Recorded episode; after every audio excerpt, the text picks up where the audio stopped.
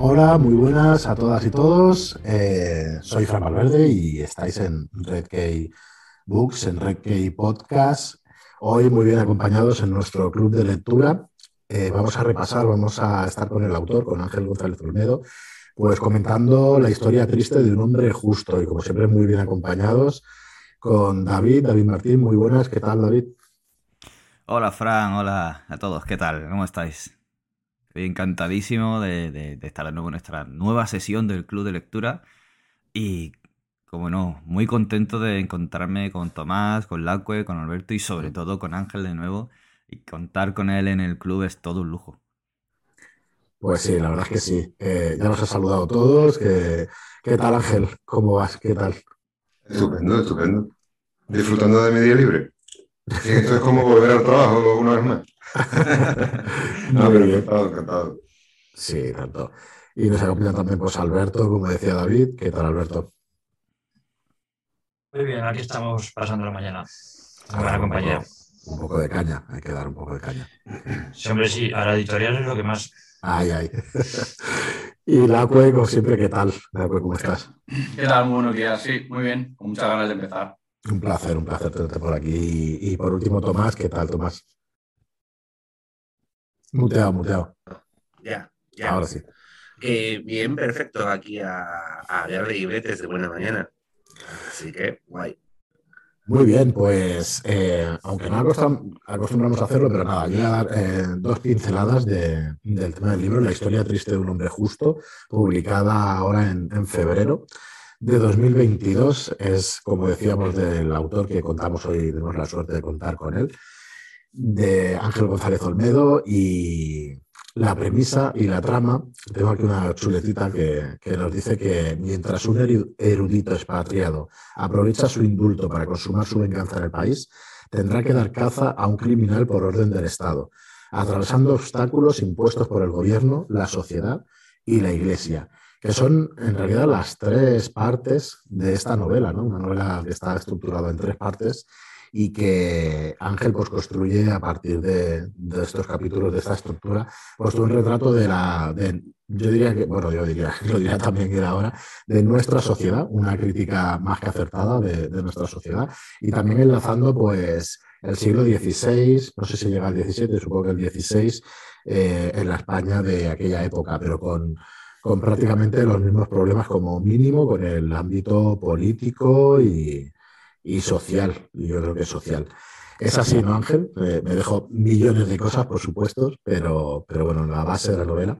Claro, la idea, la idea es evadirnos un poquito de la realidad, viendo el terreno de la fantasía, pero claro, eh, teniendo visos de nuestra realidad, ¿no? Porque si no la analogía no tendría, no tendría sentido. Trata de verter un poquito de crítica y de analizar un poquito nuestro entorno, llevándonos a, ese terreno de la fantasía, donde, bueno, pues se puede poner en marcha la inventiva, eh, en fin, eh, se trata de eso, de, contar una historia de fantasía y, tener esos visos de realidad presentes en ella. Reconocerlos, ¿no? Al menos.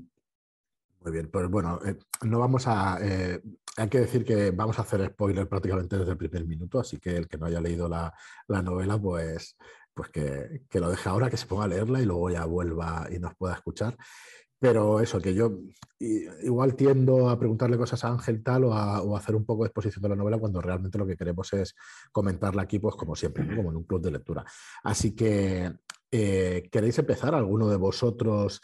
Yo propongo empezar por la ambientación, si os parece, por el tema del mundo y la ambientación, lo que, lo que nos ha construido Ángel para esta novela. Si queréis lo comentamos un poco en general.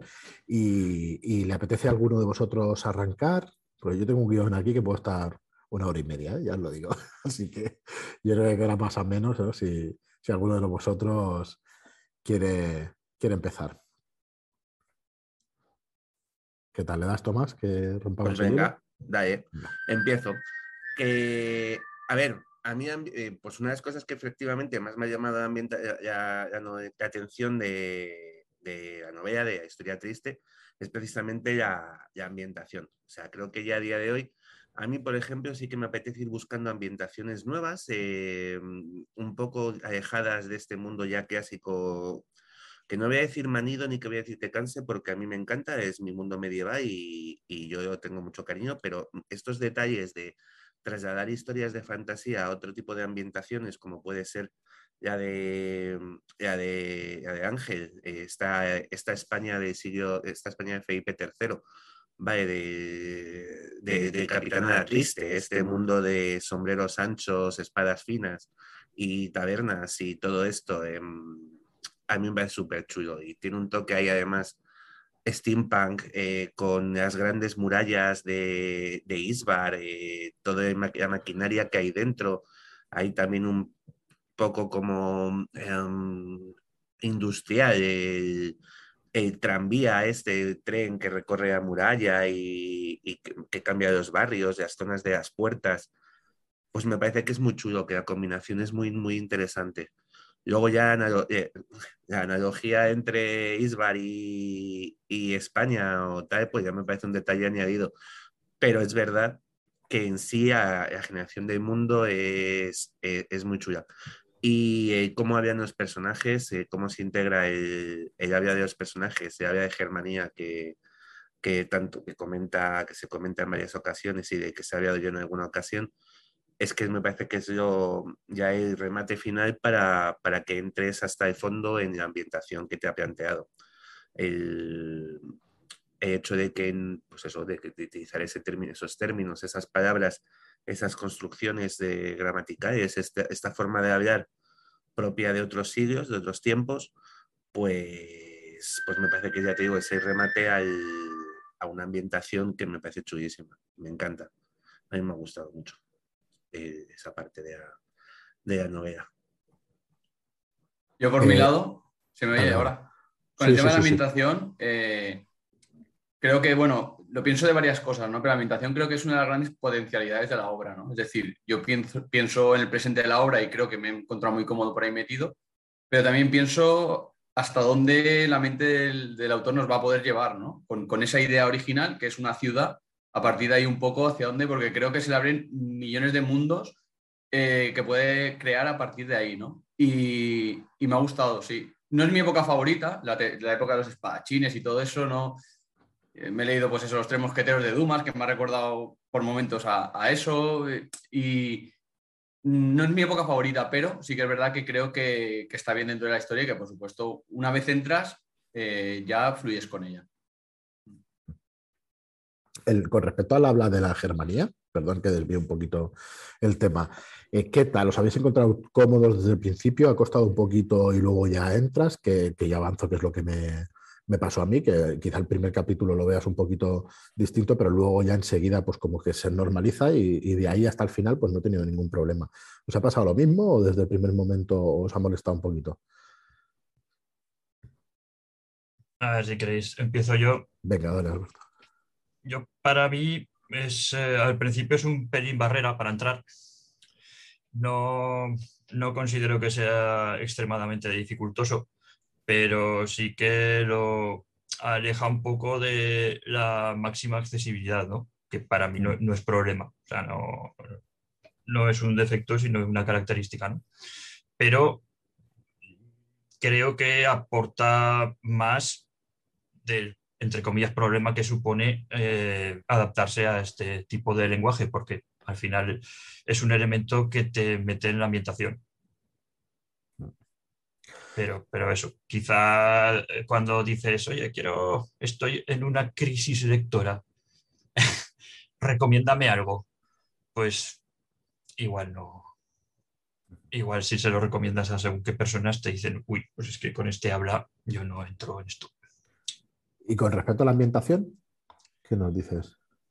En general, sin el habla. Sí, sí, en general, sin entrar. Ah, sí, sí. No, no, o sea, yo- pero para mí el habla positivo, ¿eh?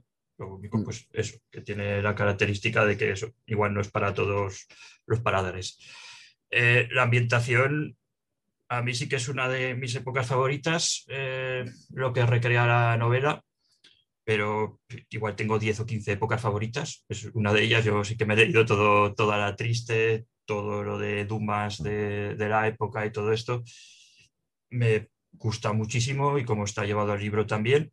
Lo único que sí que quería comentarle al autor, porque esto es, en teoría es una trilogía, ¿verdad? En No. realidad van a ser dos. Dos, bueno, bien, vale. Eh, quería decir que tiene continuación. Eh, el tema del steampunk, las- los puntos que hay me gustan, pero creo que aporta poco. Es decir, no sé si es algo que se va a llevar más en la segunda parte y quizás es un spoiler que no tenemos que entrar en ello.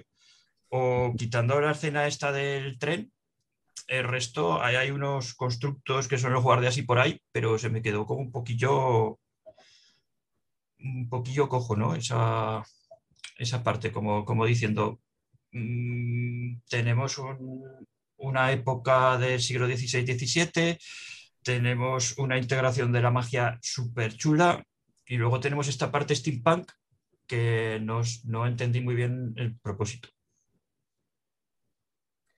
Eh, dale Ángel si quieres, yo, yo sé alguna cosilla de la segunda parte, pero bueno.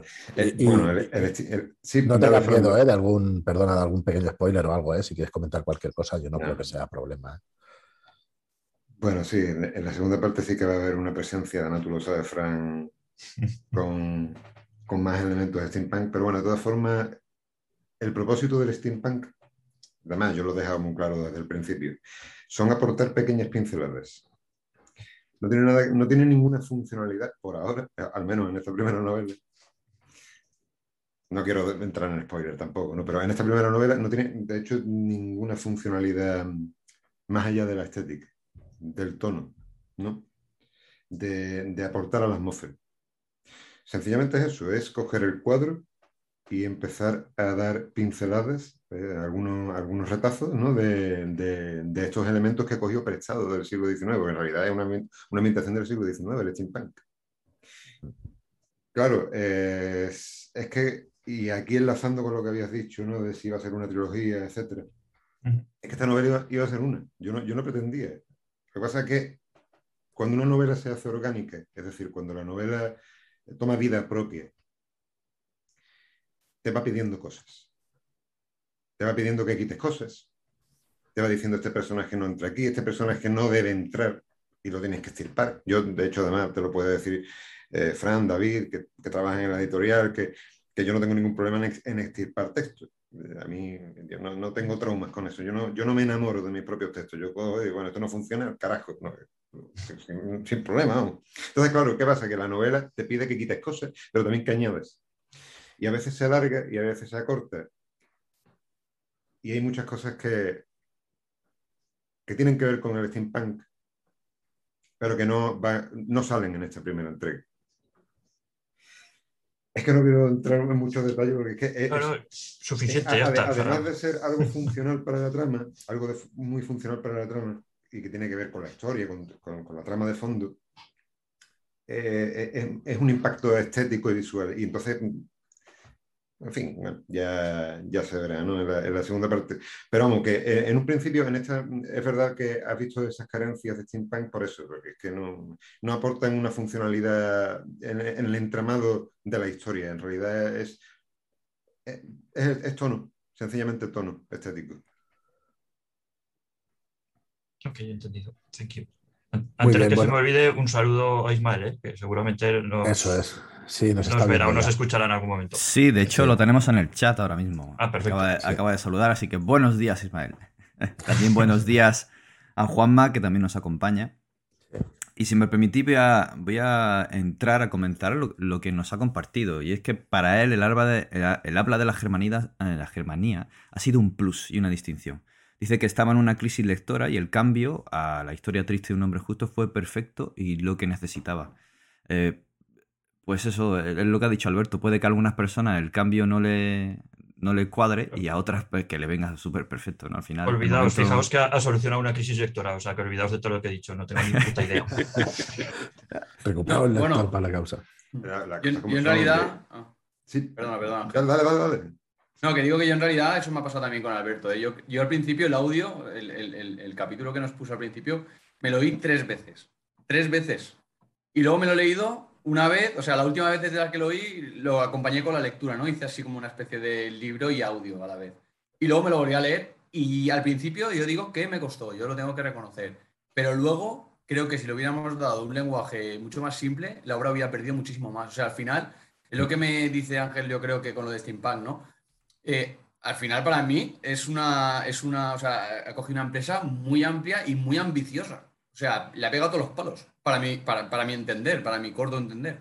Y, y, en esas, pues hay cosas donde tienen mucha presencia, media presencia y baja presencia, pero todo me ayuda para, para desarrollarla, ¿no? Al principio, ya te digo, fui un poco más reticente, en plan, bueno, a ver, tal, y al final de la obra dije, claro, la mirada en perspectiva me dio una, pues una, visión más completa y, analizar cada uno de los puntos que supongo que ahora trataremos. Sí, quizá habíamos, eh, habríamos tenido que empezar por ahí, ¿no? Que ahora cuando estamos en la ambientación solo eh, idea general de la obra o el aspecto general de la obra, lo que acaba de decir Lacue, ¿qué tal? ¿La habéis visto como él, ambiciosa? ¿Habéis cogido cada parte? ¿Os queda alguna cosa? ¿Tenéis ganas de leer la segunda parte? No sé, da, dando un poquito de opinión así en general y eso, y luego ya entramos de nuevo en, en otros puntos o en cada punto. Yo, sinceramente, con el twist de final y el cómo acabar, qué ganas de leer al siguiente, eh, perdóname, ¿cuándo? O sea, ya, ¿no? Eh, claro que sí.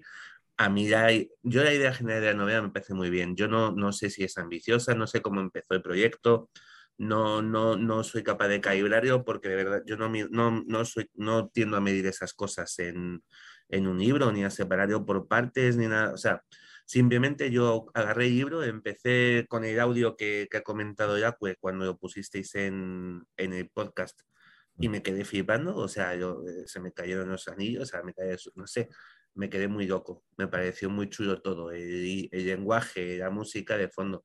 Debo decir que, por ejemplo, el tema de los corchetes, que los corchetes sean ese tipo de soldados, eh, me encantó, ya desde desde el audio.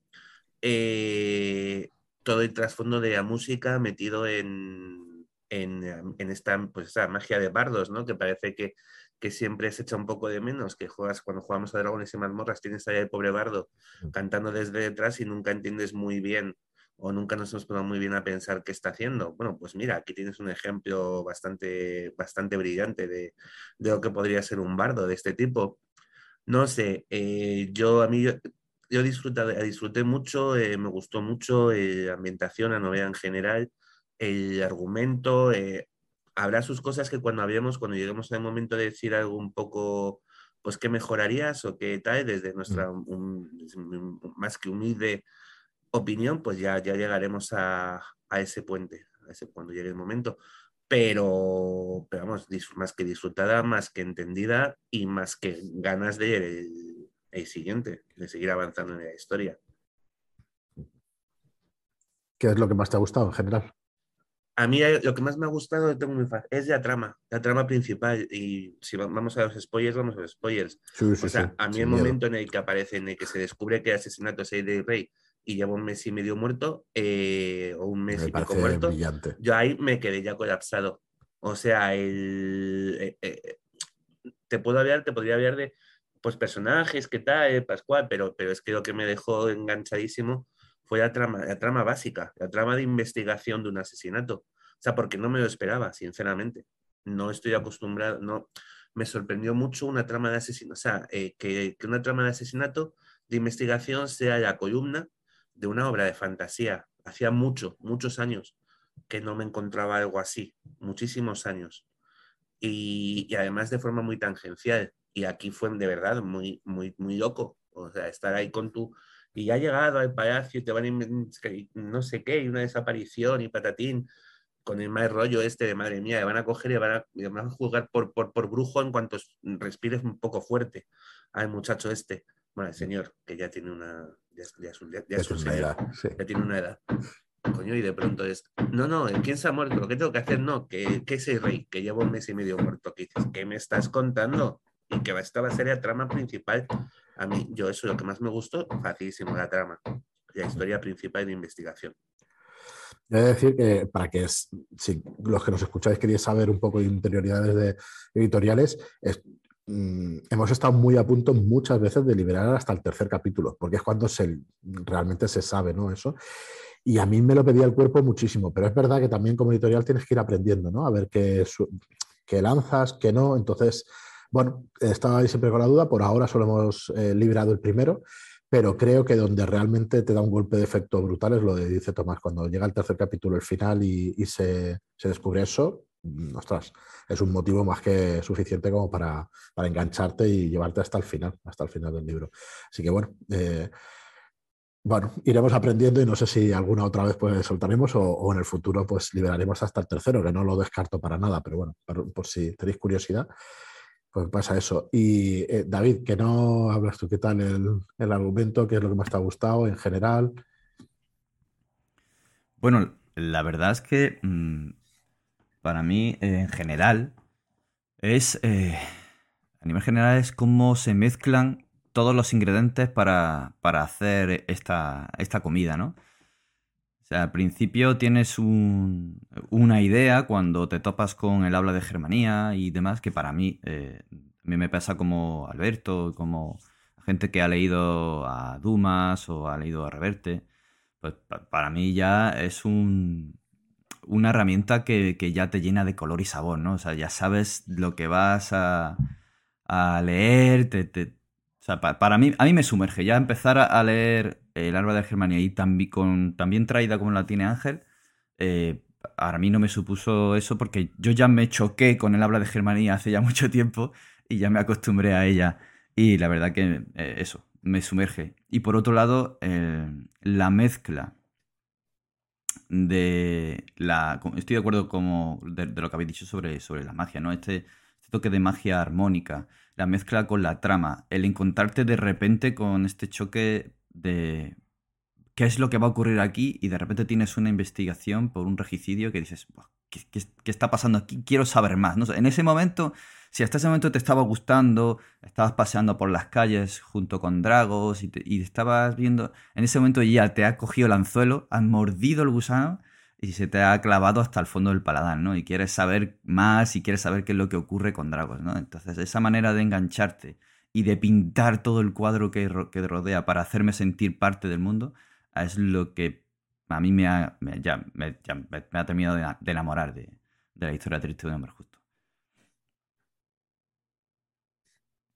Decir que él habla de Germanía y esto eh, también estamos aquí en el Club de Lectura, Fran, para hablar también de, proceso editorial, me imagino, ¿no? Sí, sin problema, de lo que nos apetezca, claro que el, sí. El, habla de Germanía, pues, ah, también como curiosidad, para que lo sepáis, eh, era más duro, ¿no? Era mucho más duro, además tú lo sabes, Frank, tú cogiste la lectura en bruto y eso era, bueno, en fin, eh, una, una amalgama de, de, apuñados de términos que, claro, pues se ha ido suavizando con el estilo. Y de ahí la importancia también de la edición. Marta de la Serna, yo he hablado mucho con ella, que es la que haya llevado todo el, proceso de corrección, el estilo, etc. Y, me ayudó mucho con el tema de la, de Germanía, a suavizarlo. Eh, se ha intentado que muchos de los términos, en vez de que desaparezcan y cambiarlo por una terminología más cotidiana, encajarlos en el contexto de la frase de tal manera que cualquiera que se entendía. pueda entenderlo. Eh, en el contexto de la frase quiero decir eh, que, mm, indefectiblemente la palabra matar, por poner un ejemplo, es la que casa bien con el contexto de la frase, pero la cambias por otra cosa, por otra, por otra palabra, ¿no? Y entonces, apagar candela, ¿no? O, o irse por la posta. Entonces, esas cosas, eh, aunque, aunque no, no, no estés eh, avezado al habla de Germanía, ya por, por, el contexto ya lo tienes que entender. ¿no? Sí que es verdad que yo estaba un poco acojonado, disculparme la expresión, estaba un poco acojonado porque yo no sabía cómo iba a funcionar. Yo no, además, estos son miedos que hemos hablado en la trastienda, donde se elaboran los sueños en la editorial. Y allí, pues, yo se lo decía mucho a Fran y a Marta estaba acojonado por el tema de que no, no, no, se, no, se, iba a entender. Y al final, bueno, es verdad que es un hándicap, es verdad que es un hándicap importante. Mm. Pero claro, yo confío en que cuando vas por el segundo capítulo, tercero, ya empiezas a coger un poquito de, de inercia. ¿no? Yo creo que se trata de inercia realmente. Sí, sí, sí. Se trata de, ir cogiendo hasta que El oído, de hacerte el, oído. Ah, claro, hacerte el oído. El, lenguaje ya ya permea, ¿no? Ya, la novela ya no se concibe sin el, pero claro, esto es como en cualquier otro tipo de novela, el estilo. Eso es estilizar. Mm. Pero iba a ser más duro, ¿eh? Quería comentar eso, que iba a ser todavía más duro. Pero Ángel no, no deja de ser, al fin y al cabo, a mí no me deja, no deja de parecer un escalón, porque al final los que entran Claro. muy bien con esa trama sí que entran directos, como por ejemplo eh, David Alberto, o incluso yo, yo también me he ido a Capitana Triste y eso, pero en- incluso en aquel momento fue lo que, lo que más me costó. Yo creo que eso sí que. Y además, yo en esta obra veo. eh, eh, pues yo creo que tú te sientes también más cómodo como autor escribiendo así, así de, de- de recargado, de, o con esas florituras, mucho más que a lo mejor si tuvieras un estilo más simple, más llano. Entonces, eso también forma parte del estilo, ¿no? A lo Claro. mejor es una cosa que yo, que yo pienso, así como también pienso que, que al final tú, tú, o el autor en este caso, bebe de muchísimas fuentes. O sea, y que se nota que es primera novela, para mi punto de vista, porque en realidad tienes tantas cosas que decir y que contar. Claro. Para, eh, yo eh, he flipado bastante con Tomás cuando ha dicho lo de la trama, porque yo no soy capaz de vencerme por ninguna de las cosas. O sea, para mí la magia tiene mucha fuerza, la trama tiene fuerza, algunos personajes tienen fuerza. Y, él lo tiene claro, digo, joder, qué morro tiene, ¿no? Que, que él tenga claro lo que le ha gustado más que el otro. Para mí es el, resultado final. Y de decir, por lo último, ya, ya dejo paso, que eh, en mi nivel de expectativa ha sido muy raro, porque he entrado más por la editorial y porque me han dicho que ellos me han dicho, lee esto y he entrado por ahí, que realmente a lo mejor porque me hubiera enganchado de, de, de motu propio. Luego cuando lo estabas leyendo, o sea, por momentos estaba andando por la calle y, estaba pensando, estaba dentro de la obra, ¿no? Estaba ahí y cuando acaba, por supuesto, me ha gustado mucho más que mis expectativas del principio y por supuesto, o aquí no tengo ninguna duda de que me voy a leer la siguiente porque no sé para dónde vas a tirar. O sea, es decir, y cuando has dicho que son dos, digo, también, a ver, a mí, yo soy una persona que me considero muy planificada y antes de empezar un proyecto más o menos tengo claro, pero también me gusta un poco sentir, oler y, y yo creo que en esta obra, tú has dicho dos, Posteguillo ha dicho que la suya van a ser mínimo seis, quiero decir, al final la obra te puede llevar tan, por, por- por muchos sitios, ¿no? Eh, Puedes hacer un Sanderson aquí y empezar a escribir como, como si Pero- estuvieras loco. Se Pero, puede. pero van, va a Pero ser dos porque no, no- no hay nada más, no hay más que contar. O sea, quiero decir, de esta trama. Eh, Yo lo tengo claro, además, eh, es que está escrito. Hace años que está escrito, quiero decir, el, el- el- el- acto final, evidentemente cuando llegue eh, el, el momento, pues aplanaré el estilo, corregiré, lo adecuaré, el tono, el ritmo, etcétera. Eso hay que tocarlo, ¿no? Hay que, hay que cincelarlo de nuevo. Pero eso, eso está hecho ya. Sí, quiero decir, tengo claro dónde está el personaje al final, al final de la historia. Entonces, claro, eh, por eso tengo claro que no va a ser una trilogía, ni, ni se va a extender, no va a ser va a extender. Es, es muy difícil que ocurra más, muy difícil, no, ya te, ya te aseguro de que no va, no va a ocurrir. Otra cosa es que dentro de la cosmogonía, bueno, pues tenga otras cosas que contar, eso, eso puede ocurrir, ¿no? Eso, eso- eso puede ocurrir. Pero vamos, eh, en referente a lo que has dicho antes, claro, es que es mi primera novela, es normal, también tengo, es verdad que, que- que hay, hay fallos, claro, hay fallos. El, el- el- el lenguaje de Germanía, yo lo digo, es un hándicap, es que es un hándicap. Eh, Ángel, Ángel, un segundo, un segundo. Levante la mano el que quiera escribir su primera novela con un estilo de esa manera. Porque es que es, es una barbaridad de novela. No, pero a ver, eh, cosas. Eh, eh, Muchas eh, veces, para empezar, hay cosas que, que, o sea, una persona que debuta en algo eh, aporta muchas cosas nuevas y tiene muchas cosas que mejorar. Es que si ya, si ya Claro. entras en tu mejor novela, para mí es un fracaso. O sea, si tu primera Claro. novela es tu- la mejor de toda tu carrera, bueno, un fracaso, quiero decir. Es una pena, sí. ¿no? Porque al se final. entiende, eh, se entiende.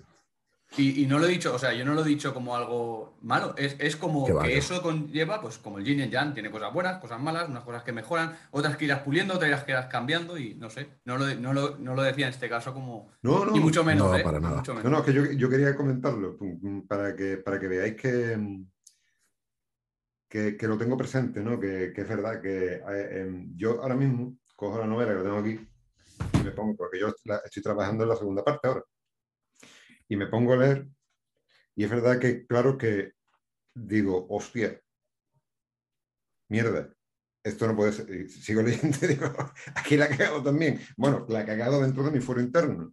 A lo mejor para el resto del, del- del- del mundo y del planeta no. Pero, claro, quizás yo soy eh, el crítico más, más fuerte conmigo mismo porque veo cosas Claro. que me chirrían. Pero eh, es normal, es normal porque es mi primera novela. Es mi primera novela. Es mi primera novela. Yo quiero decir algo, si me dejáis, antes de pasar al siguiente punto. Y es que, eh, recordemos, el día 9 de abril a las 11 de la mañana, guante lanzado por Lacue para el, tetra, el tetragramaverso de, eh, de Ángel González Olmedo. Es, ahí queda, ¿eh? ¿Eso qué es? tu universo Sanderson, pues tu universo eh, Ah, basado en, el mundo del tetragrama del ojo de Dios.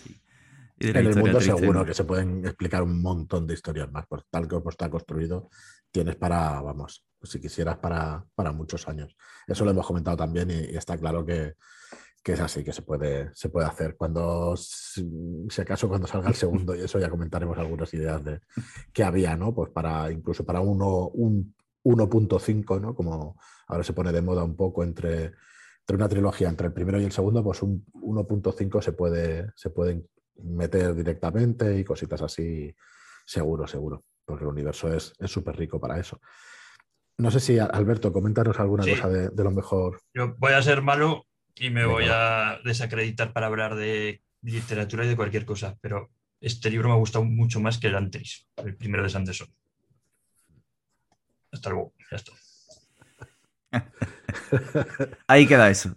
Pero yo quiero que me digáis cosas malas para mejorar Bueno, no te preocupes, llegará El, aquí el al título, el título es malo. el título. El título es difícil de distinguir, porque para mí es el temor del hombre sabio también. El temor del hombre sabio. Exactamente, tiene, es muy parecido, yo lo- los confundo siempre. A mí- Pero A, a mí me gustan los títulos largos, ¿eh? Me encanta. no te digo que no, no te digo que no. No sé si es problema de longitud o es problema de mi cabeza que funciona de una manera y dice, hostia, temor del hombre sabio y... Este, ¿Cómo se llama? Lo tengo aquí. La historia triste de un hombre justo, vale. No, yo te eh, entiendo, Alberto, es un nombre largo, es un nombre largo que es que hay que mi- interiorizar, ¿no? No lo sé, no lo sé, pero Mm. es algo que, que Se barajó- destacaría. Se barajó otro nombre para, para la historia triste. Al final se resolvió con la historia triste de un hombre justo. Pero se barajó un nombre eh, que era El beso del silencio. Ese Mejor. era el nombre. de- ese era el nombre. O sea, el, el nombre de- de- del libro entero. de- de- claro, el El libro nombre de la, de historia entera, de la trama y de la historia entera, ¿no, Ángel? Es ¿Cómo, el, perdón? El nombre de la historia entera o de la trama Claro, entera de la, de la- lo que de es la la historia, historia. entera, ¿no? De- hasta el final, ¿no? Que, bueno, que culminará en la segunda parte. Es la historia triste de un hombre justo. Claro, al final se me quedó en dos libros. Yo quería hacer, eh, o sea, eh, barajé, ¿no? El, el nombre de, de El beso del silencio para esta primera parte. Al final, pues bueno, estuvimos hablando y es verdad que... Uno que de los fallos todo- editoriales, lo puedes decir, Ángel, sin ningún No, pero problema. bueno, pero, pero es que estoy de acuerdo, es que estoy de acuerdo, es que casa, es que casa bien, ¿no? Eh, es que, Pero digo yo que no tengo nada que ver con el proceso creativo y ya está. Es, es fallo editorial y punto. te pones, te a hacer, te pones a hacer SEO, ¿no? Pones el beso del silencio en Google y te salen novelas románticas. Es que así. Entonces, Montones. hay que, hay que tener, hay que tener cuidado, hay que tener cuidado a, a la hora de elegir nombre. Yo creo que es acertado, ¿no? Al final que se quede la historia triste de un hombre Estas decisiones, no sé si tienen eso, no sé si son acertadas. o- al final lo ves con el tiempo, ¿no? Y es un proceso también de aprendizaje muchas veces, ¿no? Así que bueno, mm, al final se verá al final del recorrido. Sí, sí. Las dos novelas, de con el tiempo, y, y bueno, como depende de tantísimos factores, la promoción, que la novela sea buena, que enganche al público, que pff, es tantísimo. Si se supiera todo eso, todas las editoriales tendrían éxito con todo. Y claro, las editoriales, los autores y todo eso. ¿eh? Así que sí, sí, sí.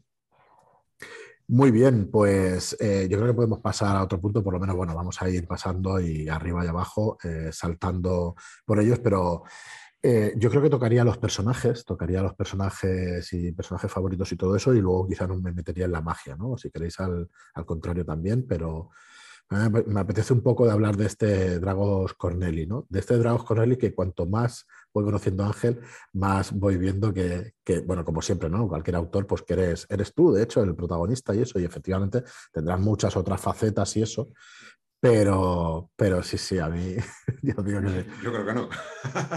Pues argumentalo, Todo el mundo argumentalo. me lo dice. Todo, todo el mundo me lo dice. Sí, igual es una cosa inconsciente, pero bueno, este Dragos Corneli que, que es un personaje muy potente, ¿no? Para mi gusto, realmente. Eh, ¿Quién quiere comentar alguna cosilla de los personajes de, de Dragos? de los nombres que son más que originales, de los nombres de los, de los personajes, porque es una construcción curiosa. ¿Tienes algún artículo, Ángel, que explicas, donde explicas la construcción de esos nombres? Sí, el tema de los nombres es que, claro, yo cuando me pongo a leer novelas de fantasía, mm, bueno, lo que hay más, lo que hay más en el mercado es, literatura americana, ¿verdad? Es lo que es lo que más. ¿no? El, el, gigante, ¿no?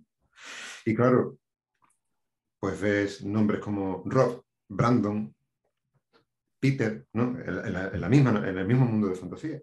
Y entonces, claro, tú dices, bueno, no voy a llamar a, o sea, que puedo, hacerlo, ¿no? Puedo llamar Williams a, un tipo en mi mundo, ¿no? Pero no me gustaba. Yo quería hacer un reclamo de, bueno, para la literatura de nuestro país, ¿no? Pero claro, queda feo llamar Pepe a un tipo en, esta convocatoria, ¿no? Perdón a los Pepes, ¿no? queda altera, joder, queda, queda altera, ¿no? Hay nombres más neutrales, Marta, Diana, etcétera, ¿no? Pues eso, eso sí pueden entrar. Y luego hay otro recurso que utilizan los, escritores, ¿no? Que es, eh, bueno, pues inventar nombres, ¿no? Eh, yo no soy Tolkien, ni, soy un Tolkien, yo no, yo, no, yo, no he estudiado filología. Pero tampoco me interesaba tirar de esa construcción de nombres con tantas consonantes, que podemos encontrar en algunos libros estadounidenses que tienen su razón de ser por la pronunciación que tienen allí, o por, la, por, su lengua. ¿no? Aquí, ¿qué podía hacer yo? Pues cogí términos del castellano y los distorsioné. Les di unas, unas reglas básicas etimológicas desde mi humildad. Pues ya digo que soy un lego en, en etimología y, en, y en, en, filología, yo, yo, no soy filólogo, pero les metí un sufijo les metí, o, un, prefijo y, fui pues eh, elaborando los nombres a través de palabras que ya existían en el castellano. Al fin y al cabo, muchos apellidos del castellano son palabras en sí mismas. ¿no? Aguilar, bueno, Aguilar es una transformación, pero eh, expósito es una palabra que existe. Expósito es un, eh, un, término nuestro. Mi abuela era expósito. Es un apellido. Entonces, tomé algunas palabras, las transformé en apellidos y otras palabras del castellano, pues le, metí una distorsión. Entonces, al final crea un ritmo en el lenguaje también, crea una particularidad, ¿no? es lo que yo quería conseguir. Y, te encuentras pues apellidos como sombreresco, aguilente en vez de aguilar.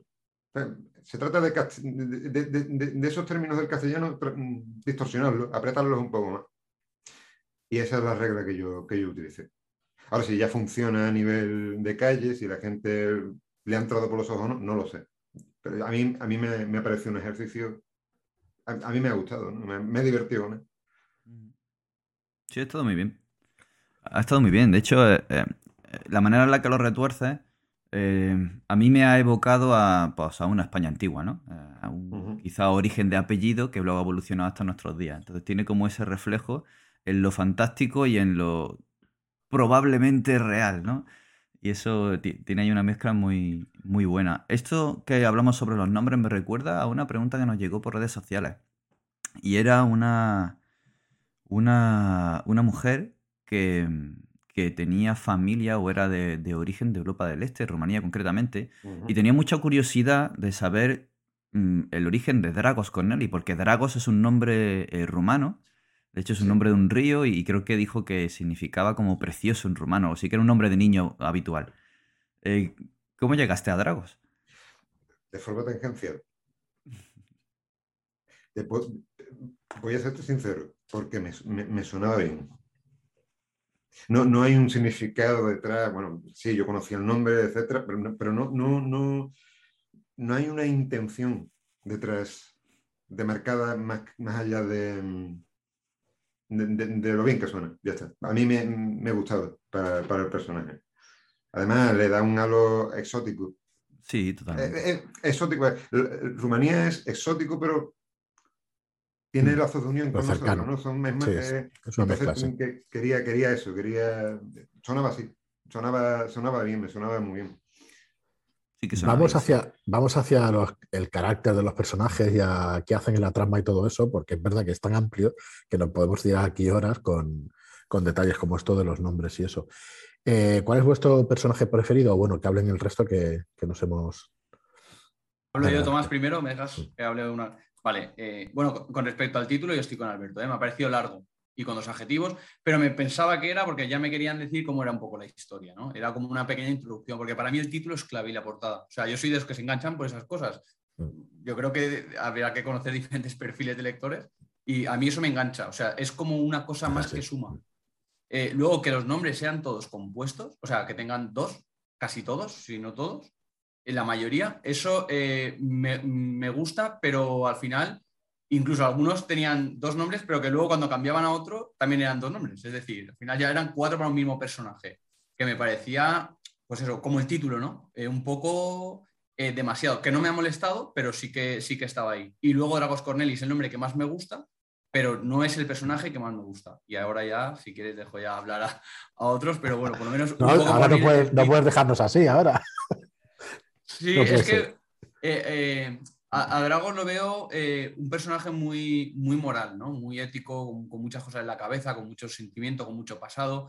Y a mí me gusta que haya un poco de todo, que esté el Cluster Toll, ¿no? Este hombre que es un poquito ahí, que le gusta una cosa, otra, luego que estén los malos o, las- los que están en el otro bando, que sean también mm, pues, rectos, estudiosos, no sé. mm, Me ha gustado Dragos, pero no, no el que más de todos. De hecho, cuando he leído los relatos cortos, que cada relato me lo contaba un personaje distinto. Creo que es también porque la contaba la historia a él. Entonces, al contarla él y luego vivenciarla, era como demasiada presencia en la historia para ese personaje. Y, en cambio, los, los relatitos cortos estos, que iba saltando de uno a otro, me ha parecido súper chulo. Pero. Pero bueno, ahora iremos desarrollando. No quiero tampoco verme más espacio.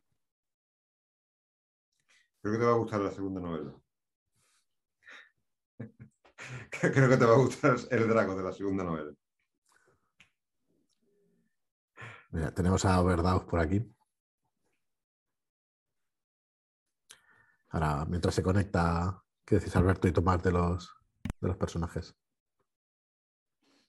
Tomás, le toca aquí opinar. Opino yo, vale. Buenas. Pues, hola, ¿qué tal? Em, vamos a ver. A mí me han gustado mucho. Eh, jo, es que no tengo casi nada hoy que decir así. eh. Hoy normalmente soy hater, pero. A ver. Em, estoy de acuerdo con Yacue en que Dragos me gusta, pero tampoco no es mi personaje favorito. Pero yo es que tengo un problema con los protagonistas únicos. Me pasa con Dragos y me pasa con cualquier libro que venga desde un solo punto de vista. Me terminan mm, mm, me terminan cansa- me termina cansando un poco la única voz narrativa de un personaje en primera persona. Pero eso es mi forma de, mi forma de leer. Me pasa con eso y con los elegidos en los libros. Con los personajes tipo Cuoce, de la- del, del temor del hombre sabio en este, en este momento. Al final sacas tu vena hater, si es que no. No, no, ¿ves? Es que ahí me es fácil. No, Pero pero es verdad. Me, me, me, me inquietan un poco Sí, las personas a las que todo se da bien. Pero no es el que, ojo, no es el caso de Dragos, ¿eh? El tío tiene, recibe hostias como panes. Que a mí eso sí me gusta, que los protagonistas no sean invencibles. O sea, y este tío lleva hostias como para, vamos, como para montar una, su propia iglesia. Me gusta mucho Noevaria de Bruma. Vale, me llama mucho la atención el personaje. Porque tiene un rollo que, que me parece sorprendente. No termino, o sea, no, es, no termino de pillar, sino que me sí que me parece un personaje que puede dar sorpresas. Que, que tú ya ves haciendo sus cosas ahí del lado de Dragos, pero no sabes hasta qué punto ella tiene su propia, o esa sensación de, me ha dado a mí, ¿eh? de un poco de, de desconfianza positiva, de, de me la puedes guiar. O sea, sé que estás ahí, sé que ahora mismo estás al lado de Dragos, sé que tal, pero no sé por dónde me vas a salir. Es de los personajes que no tengo, que no tengo atado, que no, que, que, que me, pues eso, que me parece que tiene mucha capacidad de sorpresa. Y me pasa lo mismo, me gusta también muchísimo. Eh, me vais a perdonar porque los nombres, eh, yo leí el libro cuando No salió la, preocupes. La edición primigenia, o sea, en, Co- cuando salió en la, la- sí. la pre- en la preventa, pregunta. sí. el digital, entonces, y no, no he tenido tiempo de leerlo cuando ha vuelto a salir ahora en papel, entonces hay nombres que me olvido. No te preocupes. Pero el no del me príncipe, el príncipe que se lleva el pequeño Lintus el- el heredero, Intus, Ujú. vale, es correcto. Pues Intus me gustó mucho también el, el cambio de cómo empieza siendo un, un- un pedante, que caerás abajo y hubiera estado muy bien, ¿vale? A, a, cómo se convierte en un chico, coño, en una persona que de pronto descubre que hay gente que puede querer y se preocupa, con él, y se preocupa por él. O sea, y el disgustazo que se lleva luego cuando ve que Dragos o cuando sospecha que Dragos se puede haber estado utilizando y que tal, no quiere, bueno, pues una serie de cosas que me parece que hacen de un personaje muy, muy creíble y, y, y muy interesante.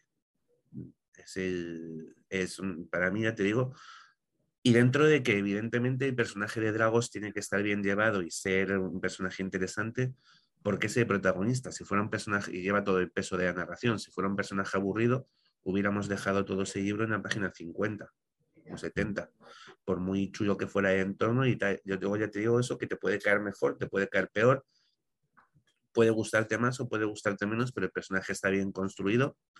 Y, y, y, está muy chulo.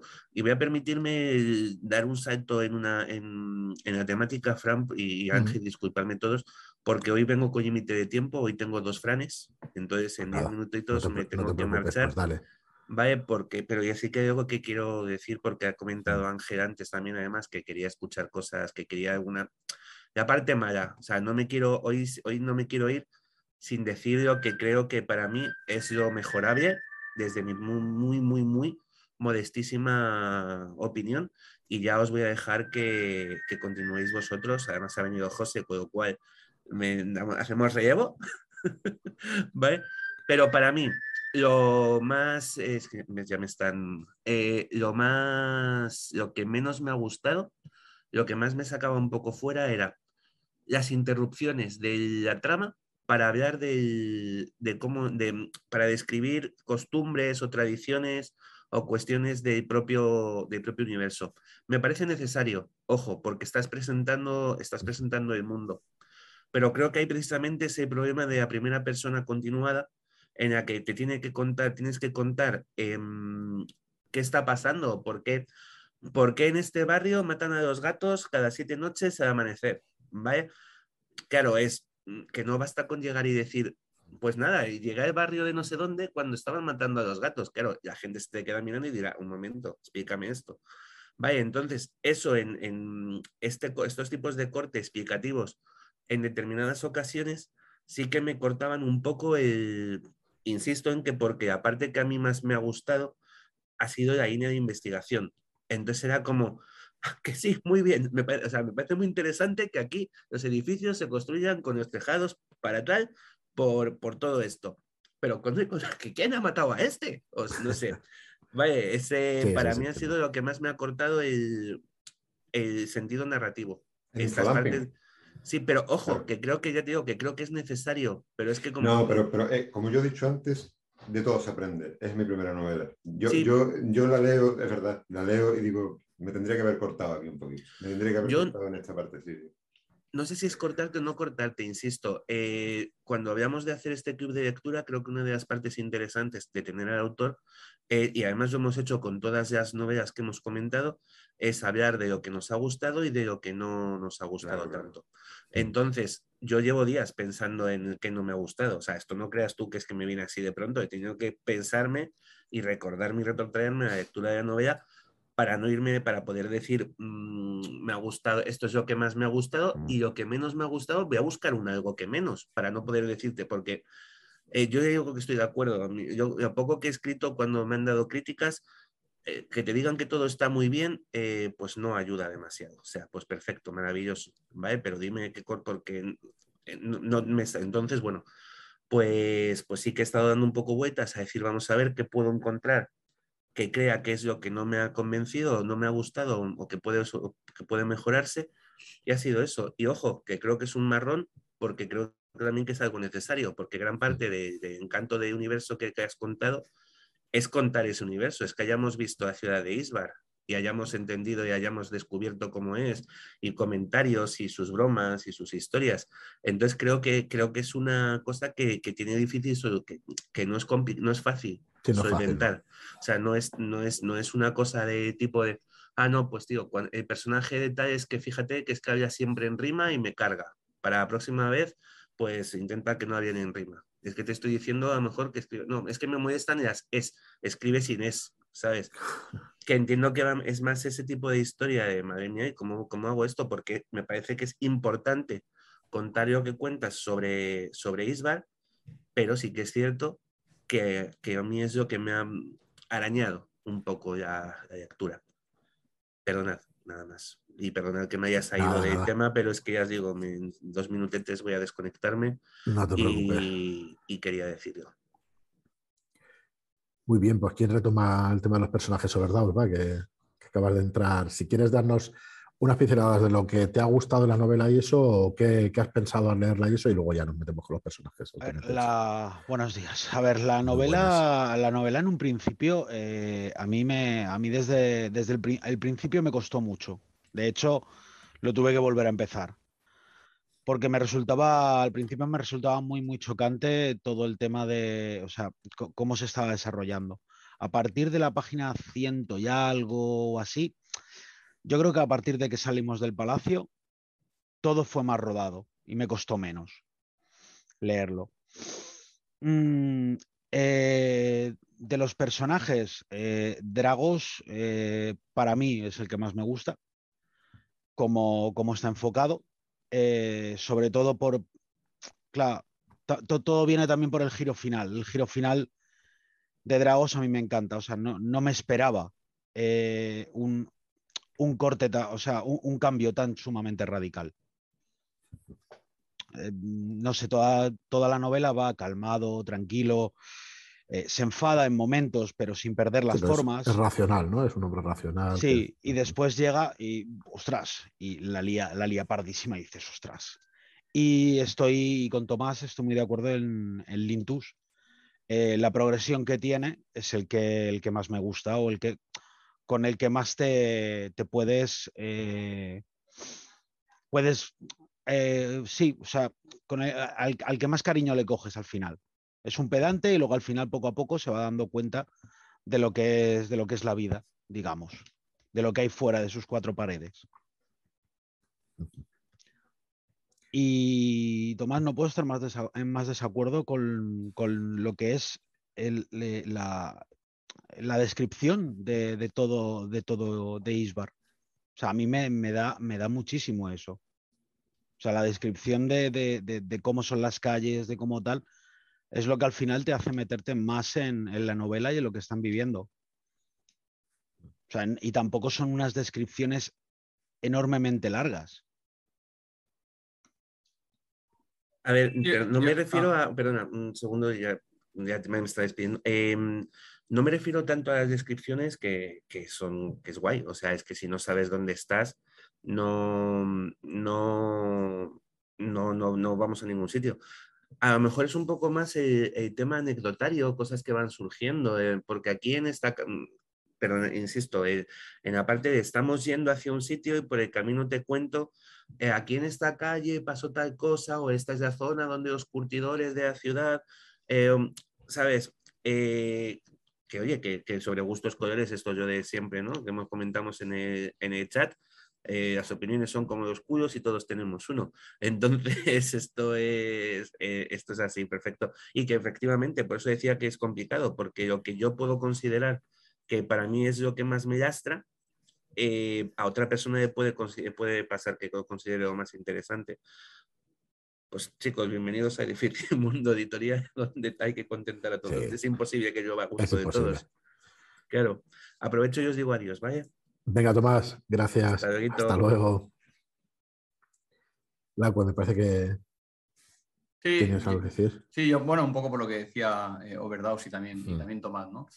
Eh, yo creo que para ser un libro de fantasía o que hay parte de fantasía en él, mmm, a veces Dragos iba como a contarte una cosa del pasado, pero te decía, bueno, en un momento ahora de estas historias, vamos a seguir para adelante, ¿no? Y te seguía contando. A mí eso me ha ayudado mucho. Yo, yo no he tenido un choque con eso, no sé, a mí, que yo soy bastante para eso reticente, ¿eh? a mí que se me pongan de repente hace 200 años, yo digo, bueno, hace 200 años y te cuentan ahí un capítulo entero que te... Yo esto eh, aquí no lo he visto no, y no lo he percibido así, o sea, la, la, obra iba cabalgando, sí que es verdad pues que cogía por la derecha, se iba por la izquierda, o sea, iban alrededor de la trama principal, pero yo sí que he ido avanzando bastante, bastante cómodo con eso y de hecho a veces incluso también lo pienso, ¿no? Como que me ha faltado un poquito más de decir, o, me, o se me ha hecho extraño que en una, en una novela de este estilo eh, no me cuenten más, eh, entre comillas, rollo, ¿no? O más, o más argumento para, para situarme. No, no ha hecho un Ericsson de decir, vale, ahí estás en medio de todo y, y tira para adelante tú. No, no ha sido así. Me, me he ido apoyando sobre cosas, he ido creciendo, he ido viendo. A mí, yo en la corte he estado muy a gusto. Ya cuando salí a la calle me sentí un poquito, un poquito ya ese Isbar me, me da un poco más de respeto, ¿no? Yo ahí en la corte Mm. estaba bastante cómodo, sobre todo viendo, bueno, que aquí lo que hay que hacer es, este señor ha, ha fallecido y hay que ver un poco por qué, o estos señores. Y, bueno, por, lo que se ha hablado, eh, a mí no, no, no, no le. Para mí no sería importante o, no sería un hándicap eh, cuando me han contado esto ya. Yo he entrado bien con ella y, y no creo que hayamos dado muchas vueltas, sobre todo hacia atrás, para volver a ir hacia adelante. Hemos ido, con- he ido cómodo en la, en la historia. Muy bien, muy bien. Y Alberto, dinos algo sobre los personajes. Ah, poco que aportar, creo que se ha dicho todo. Yo aquí en la cabeza tengo que el nombre que más me gusta es Felindante, no sé por qué, pero sonoramente es un es, espectacular. Y el, perso- el Está. personaje me gusta eh, siendo, porque es lo que tiene que ser. ¿Habéis leído los relatos? Perdona que te No. interrumpa, Alberto. Cuando No. leas los relatos y leas el de Feldanten, que yo creo que es mi preferido, igual no, hay otro que, que también está ahí pugnando, eh, parece brutal, brutal, porque en el libro no recuerdo alguna descripción tan, no sé, me gustó muchísimo como, como es que no sé si destripártelo, perdona lo de los relatos si no has leído, pero lo de Dale, sí, mi construir el corchete, Mañana no me acuerdo ya. pues lo de construir el corchete me parece brutal, me parece chulísimo y me encanta y, y le da, le da ahí eso que para mí le falta a Felindante en el libro principal, eh, le falta protagonismo, le falta al tal, pues en ese relato, ostras, hostia, este tío es muy válido, pero mucho, mucho, mucho, ¿no? Yo, a mí los relatos me han, me han encantado, pero Sí. ya, ya no sé si me han encantado porque lo he leído después, porque yo lo pensaba. Yo lo después cuando- también. sí. cuando se le preguntó a Ángel, él dijo, no, no, esto va por separado. Bueno, va por separado, pero Sí. te puede hacer de gancho. Aunque si lo lees te puede llevar a engaño, porque si lees los, los relatos a lo mejor puedes pensar que la historia es de una manera, porque para mí es como que lo escribe diferente. No sé si Para mí realmente... complementan. Exacto, exacto. Y sobre todo es que al final tenemos toda la perspectiva desde, desde la visión de Mm. Dragos. Entonces, que te la den desde otro punto de vista eh, la misma situación, a mí, a mí me, me encanta. O sea, ya, ya te digo, es que igual como la novela fue hacia arriba y ya luego me leí eso, pues ya me gustó más. Y a lo mejor si me los hubiera leído al principio, si hubiese leído al principio, igual es que me hubiera quedado muy, muy perdido, porque no los hubiera sabido dejar sobre ningún lado. Al final, yo estoy contigo, ¿eh? Lo- y me han gustado todos. O sea, yo no sabría decirte cuál de los relatos me ha gustado más que otro. Eh, a ver, de los personajes, yo es que cada uno de mis preferidos, pero lo que decía Verdaus, el giro final de Dragos, para mí es, es, lo, es muy potente y, y yo me quedo con él también. La verdad es que me quedo con él. Norvaria me gusta mucho y Closter Toll, al ser un tío que, que es completamente anarquista y a lo bruto, y bueno, me parece chulísimo también. Me parece que es uno de los que no. Quizás sí que tengas que tener claro cómo va a actuar siempre, porque, porque es así, pero joder, pues yo siempre, hostia, no llegará a hacerlo, joder, si lo hace el tío, ¿sabes? No tiene ningún miramiento y, y para adelante con lo que sea. La verdad es que me gustó mucho también. Yo soy también de Closter porque eso, porque dice, con su fino bigote y su rostro sereno, ¿no? Y luego dice, es un impetuoso y bebedor. O sea, es que a mí, te lo ves ahí con el, con el bigote fino y todo cuidado, que y luego es un bullas, eso me ha gustado. Y también me ha llamado, o sea, me ha llamado la atención en una obra en la que creo que está todo tan, tan, tan cuidado y tan pensado antes de ponerte a escribir, en el porcentaje de influencia de hombres y mujeres, que supongo que también se trabajaría para mí. Mm. Eh, pero que me da igual realmente, no me quiero meter en historias de que sí, porque Sí, sí, te para forzar a una personaje chica a meterlo ahí, a mí eso me molesta. Realmente, si la trama es un chico, pues bien, y si es una chica, pues, pues también bien. Pero sí que me ha llamado la atención que el 70 a lo mejor por ciento, el 80% de los personajes sea masculino, a pesar de que esté Norvaria ahí. Y, y eso, bueno, sí que me ha, me ha llamado la atención. Pues eso, en, en una- en un mundo en el que vivimos, que también hay que tener en cuenta muchas de las cosas que a mí a veces me sobran, porque a mí si leo una novela de chicas y me encanta, pues me daría exactamente Mm. igual, pero bueno, sí que se tiene en cuenta. Sí, como Sí, las series y sí. todo esto se nota así. Destacaría también que no hay historia de amor arquetípica. Porque ves, ves No a hay. Norvaria y dices, venga, ya, ya tenemos la chica, ¿no? Pues para mí hay una historia trágica de amor típica Por eso que, que es lo que me flipa, tío. Que no la hay. Es lo que más me gusta. A mí lo que más me gusta, ese romanticismo de vengo aquí por, bueno, acabaré con todos por lo que me habéis hecho, buah, me pone, vamos. Claro, pero no 200. es chica conoce a chico, ¿verdad? O chico No, conoce no. a chica. A eso me No. refiero. Que Sí, sí, sí. eh, tiene sus motivaciones, ¿no, Dragos? Pero. y la historia está presente en un segundo plano, luego al final es más eh, un argumento principal, pero eso, y para mí eso es positivo, es salirte de, de ese canon, ¿no? De decir, pues mira, de las tres tramas o cuatro tramas que tiene una novela de tantas páginas, una es la trama amorosa. Pues aquí no está, pues para mí mis dieces. Estuve tentado, ¿eh? Ya me imagino, ya me imagino. Pero fue lo que me golpeaba. eh, Es que no- no- la historia no me lo pedía, es que ese era el tema. La historia no me lo pedía. Entonces, claro, eh, lo que me, lo que me golpeaba era la, el marketing, a lo mejor, eh, esto vende. Eso es lo que me golpeaba realmente, eso es lo que me, tentaba, pero es que no, no, no, no, no lo sentía, no, no tenía la, necesidad realmente. Pues mira, a mí sobre, sobre eso, eh, luego cuando digamos algunas cosas o algunas cosas que mejoraríamos o tal, yo la digo ya porque tiene, yo creo que tiene que ver. Es haber conocido un poco más de lo que pasó entre ellos, de lo que pasó entre, entre En Dragos. en- y- en su mm, adolescencia y su aprendizaje. Sí, sí, pero eche de menos eso un poco. Claro, pero eh, eso es, ese es el cuarto libro. Después de la trilogía viene lo que pasó que- antes. Sí, sí, la, Hemos empezado con dos. ¿eh? ya vamos por cuatro. la precuela. Espérate. O sea, yo- Esto- Pero vamos, es gusto personal, ¿eh? no es que lo eche de menos realmente, o sea, no, no, no me falta la novela, pero sí, si he de decir algo, pues quizás sea eso. Sí, esto me, me- me suena cuando un amigo mío me dijo, me preguntó, "¿Y- y ¿cómo, cómo se llama la, la novia de Dragos? Mm. Y le contesté, es que es irrelevante Es irrelevante. para la historia, es irrelevante. Es un dato que, Bueno, es que quizá queda mejor sin decirlo, ¿eh? ya te lo digo, claro, porque está ahí en la bruma, puede- ¿sabes? Está ahí en el misterio. es que no tiene, no tiene relevancia ninguna para la historia. Expectativas. Esto es como, con, como conocía a vuestra madre. Cualquier mujer que fueran a sacar no iba a cumplir las expectativas.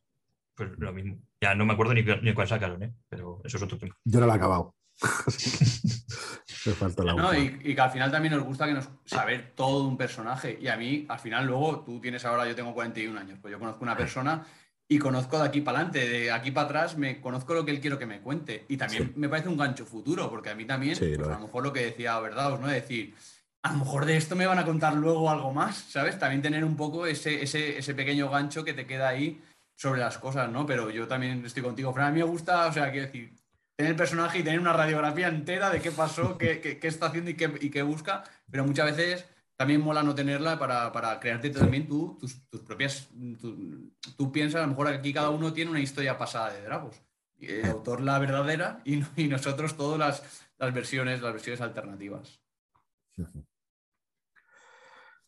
Muy bien, pues eh, oye, a mí me gusta, bueno, el tema de la magia, vamos a tocar un poquito el tema de la magia porque hoy nos vamos a ir de, yo creo que a las 12 estaría bien ya que lo dejáramos y eso, porque es que podríamos estar mucho más tiempo, así que vamos a darle al tema de la magia, tema de la magia que a, a mí me pareció muy original, la verdad, dentro de nosotros yo creo que como, como lectores de fantasía o incluso jugadores de rol y todo eso estamos muy acostumbrados a todo tipo de magia, pero esta siendo, siendo una magia con música, que no es una cosa desconocida, por los bardos de, de Dungeon ya la han utilizado y eso, me parece que está llevada de una manera muy buena, la verdad, muy buena, muy inteligente y, y mezclando cosas que quizá te puedan sacar un poco de lo que es la fantasía, porque realmente, bueno, podemos decir ya mezcla la cuántica o funciona por el mundo cuántico, digamos, y en cambio, pues realmente funciona muy bien.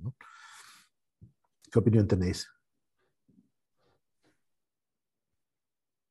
Ah, y lo mejor para mí, el glosario del final de todos los conjuros, brutal. Me parece brutal, me encanta.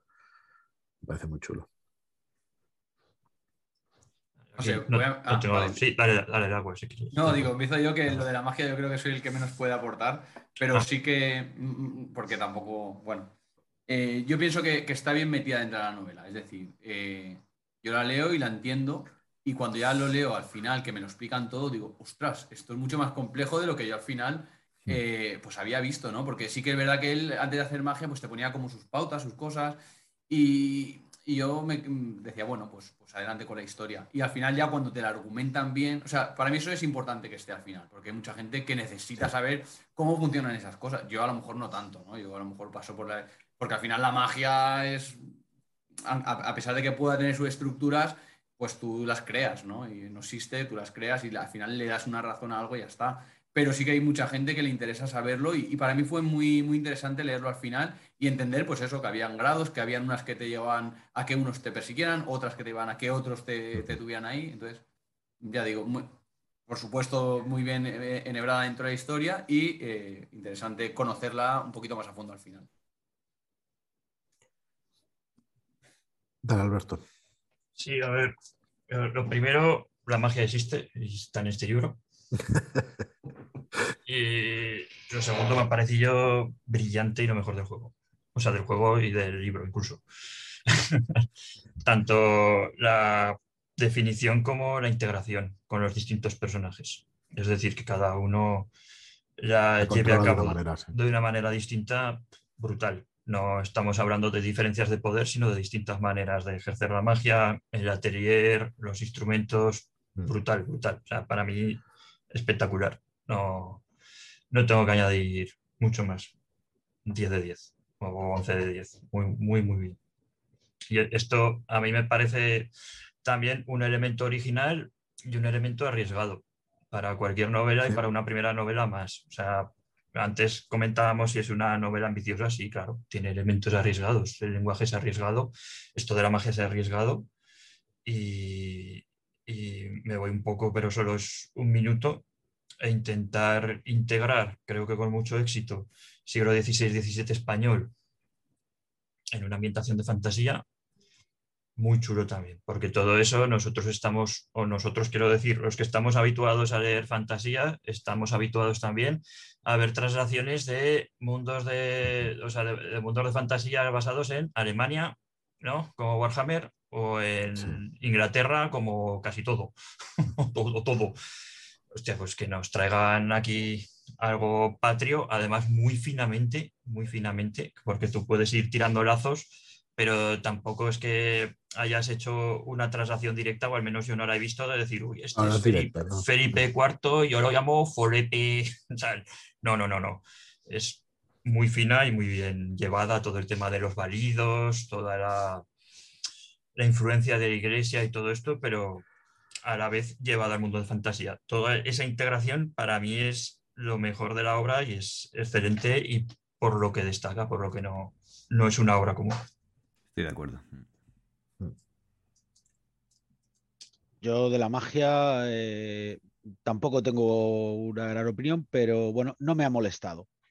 Que normalmente mm, cuando metes eh, mucha magia en, un libro de fantasía, al final es una de, bueno, no pasa nada, al final van a hacer un conjuro y se va a solucionar. No hay problema. Porque siempre está el conjuro más poderoso que puede arreglar lo siguiente y no te da esa sensación.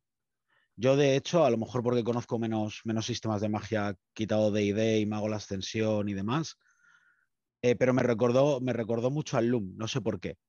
Eh, creo que se lo comenté a, Ángel. Eh, me recordó mucho al Loom, al juego de juego de, ordenador de los 90. Yo sé cuál es, pero no lo he jugado. Pues todo va por eso. Tienes que ir consiguiendo, tienes que ir consiguiendo tienes que ir consiguiendo notas y luego eh, para pasar a la siguiente tienes que eh, tocar la nota como debe. Entonces ocurre un evento. Es una aventura gráfica, ¿no? Creo recordar. Sí, es una aventura gráfica. Pero por lo demás, eh, no, interfiere. No es. Lo que sí me quedó la sensación, todo el mundo podría llegar a, a usarla. Eso no me quedó, no me no recuerdo si me quedó claro. Todo el mundo podría llegar a usar la magia. Tendrás que comprar el segundo. Perdón. dale, dale tú. Si quieres responderlo o si lo dejas tú en el aire, Ángel. A ver, algo. Perdón. Pues mira, he hecho, he hecho la cosita. callaos, callaos. Nada, ya lo veremos. Que también haremos club de lectura de Ya lo hablaremos entonces. Pues mirad, yo quiero proponeros que ahora tratemos un poco eh, lo, menos bueno de la novela, ¿no? Por no decir malo. Y, por, y para finalizar, pues que, que, demos nuestra opinión sobre el final del libro, en cómo queda en ese punto y lo que pasa al final, que a mí me parece. Bueno, es que no nos ha dado tiempo a, tratar la trama en profundidad, a hablar del embozado, por ejemplo, que es el, que es el rival a batir, ¿no? Es el, el malo de la novela y todo eso. Y si queréis lo comentamos rápidamente. Vamos a ir con lo menos positivo y luego vamos con, con eso del final. ¿Qué es lo que señalaréis? Para mí, ya digo Ángel, que lo que echaba de menos un poco es eso, pero bueno, creo que ya te lo comenté en su día. Y eso es, es conocer un poco más de esa relación, que es cierto que aunque yo tenga ganas de saberlo, creo que también está muy bien, muy bien puesto así, ¿no? No, no necesitamos saberlo, lo hemos comentado antes, así que poco, poco más. Es verdad que lo que dice Tomás yo lo entiendo perfectamente también, el explicar según qué anécdotas te puede romper el ritmo porque al final eh, cuando empiezas, eh, estamos muy acostumbrados a leer vertiginosamente, ¿no? A, a, enseguida, trama, dame trama, trama, trama. Es un poco como esas series que, las, que se construyen tan lentas que a veces dices, ostras, me sobraría esto y si hubieran ido más al meollo, me hubiera gustado más. Pues quizá no, me hubiera gustado más. Así que yo no lo tengo tan claro. Se nota cuando, cuando hay un cambio brusco en, en, la, en el tiempo, cuando sí. te lo llevas al presente. Uh -huh. Y, y, y, y, pasas del, del, del pasado y, te, te, lo llevas al presente. Ahí, ahí es donde se nota un poco que baja el ritmo. ¿no? Son escalones. Pero bueno, se va aprendiendo, se va aprendiendo. Sí, bueno, poco más acerca de eso. La verdad es que yo no me quedo contento si no lo digo. Yo estoy orgullosísimo de haberlo leído y haber dicho, ostras, eh, me ha gustado y, esto lo vamos a sacar. Yo, eh, Los Ángeles se, lo he dicho y, bueno, perdonad que no, que no sea modesto ahí, pero es que yo digo, bueno, esto, esto se va a sacar porque esto realmente pues, pues es muy bueno, así que muy contento de haberlo publicado. Y ya me callo si queréis vosotros decir algo como menos positivo o, o que hubierais cambiado o cualquier otra cosa, lo que os apetezca. Yo he dicho ya bastantes cosas malas, pero venga. Eh, para mí el giro final es súper chulo. Justo antes, cuando se está desvelando quién es el embozado y todo esto, ¿no? Eso se me hace un poco largo. Se me hace un poco largo y el, el propio, la propia identidad del embozado me parece un poco intrascendente. No sé si se puede decir un poco intrascendente o intrascendente, pero bien. Se bueno. puede decir tranquilamente. Exactamente. Entonces, eh, sin embargo, también te digo que uno de los mejores momentos del libro lo veo muy cercano allí porque me recuerda mucho a, la broma asesina, que no sé si tiene nada que ver con esto y es una idea mía súper loca, pero me parece que cuando se están, están dialogando el embozado con Dragos, ¿no? Creo que al final, o la conclusión que saqué yo es que el embozado podría ser una especie de Dragos con un día malo, ¿no? Es algo así. Sí, creo que va por ahí. Yo también creo que va por ahí. Un poco. Que podría ser cualquier persona, cualquiera de nosotros que, sí, que no, bueno, no, ha tenido un solo día, ya, sino ha tenido muchos eso días. Es. Muchos Al días final son, sí, son dos tipos que son unos armonizadores brillantes y todo lo que quieras, ¿no? Han tenido ahí una instrucción y tal y cual. Han tenido unas situaciones críticas y cada uno ha tomado sus, sus decisiones. A mí esa, esa parte me gustó muchísimo. O pero sí que el discursillo un poco antes del embozado se me hizo, se me hizo bola. Pero vamos, luego viene el giro de, de después y todo esto y súper, súper chulo y con muchas ganas de, de, leer el segundo. Por los que vengan.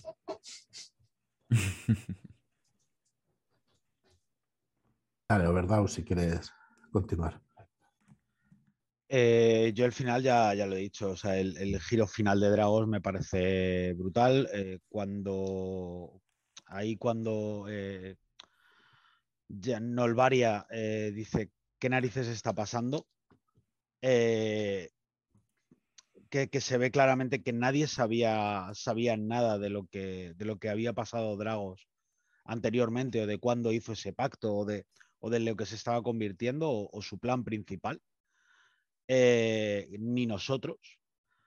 Eh, ostras, me, me, parece, me parece muy bueno. El que esté tres años, eh, o sea, luego el salto y, tres, y creo que eran tres años, y no se nos cuente nada más, me, me, deja con, con, muchas ganas de continuar. Y del final o de la parte, fin, de la parte final, a lo mejor yo porque lo, lo fui pensando, lo que no me gustó fue cuando ya sabes realmente que eh, todo viene de la iglesia, que eh, todo va hacia cargarnos al, al tío que, que me intentó meter en la cárcel, que ahora no me acuerdo cómo se llama, y que está usando a alguien. Ah, ahí al final es una de, "Mm, venga, va, desvélame ya quién es, quién, quién es el tío este, porque e- es una marioneta. y vamos al final, ahí, ahí sí me entró un poquito más de prisa de terminar porque todo lo demás ya me lo imaginé y todavía faltaban un par o tres de capítulos para, para el final, cuando te das cuenta. Eso fue lo único que me...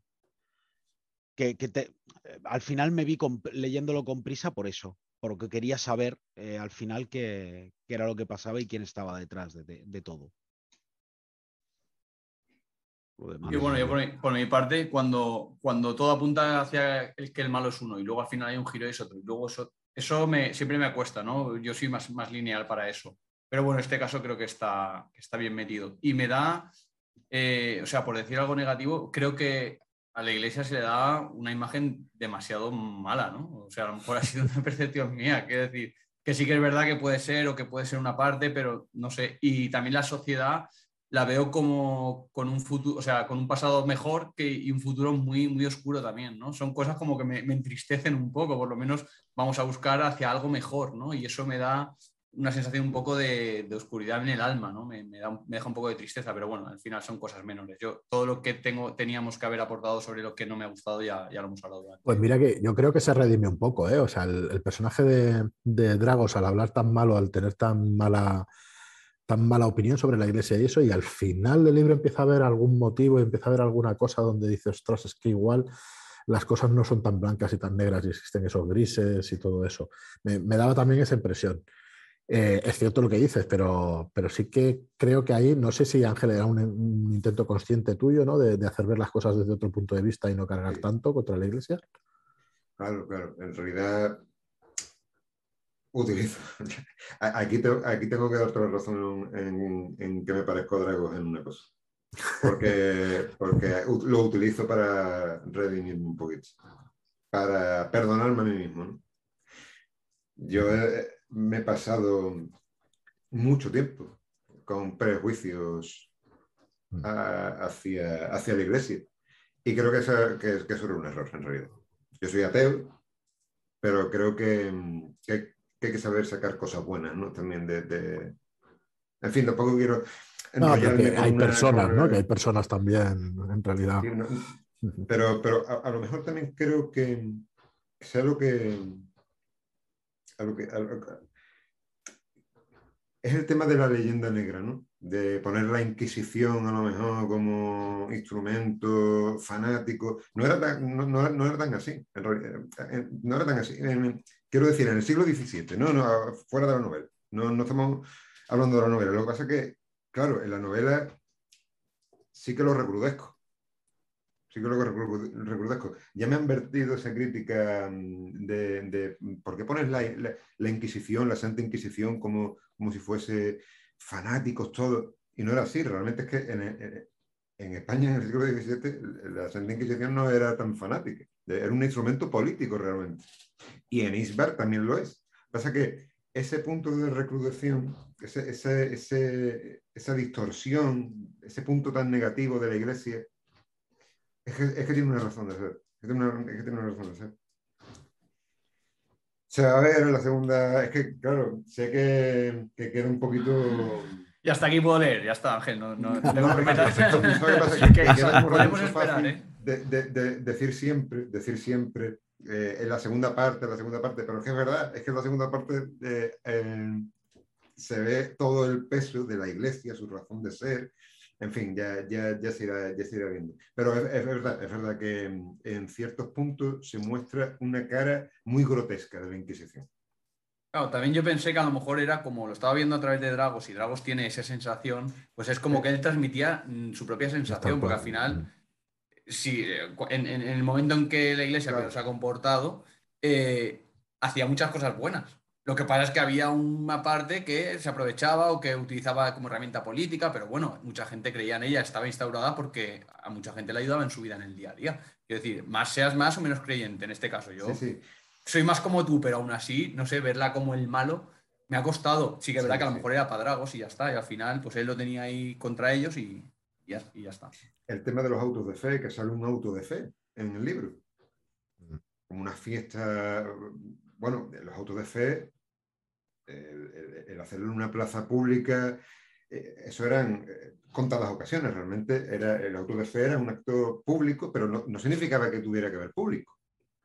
Eso eran eh, en algunas ocasiones, el auto de fe de, de 1623, el- por eso lo- los historiadores hablan de, de fechas concretas, el de 1628, el de- porque eran, tenía un carácter ejemplarizante, eh, venía bien, eh, según la política del momento, poner el auto de fe, hacerlo público, con público en una plaza en e- ese mismo año, por, por- por la gravedad.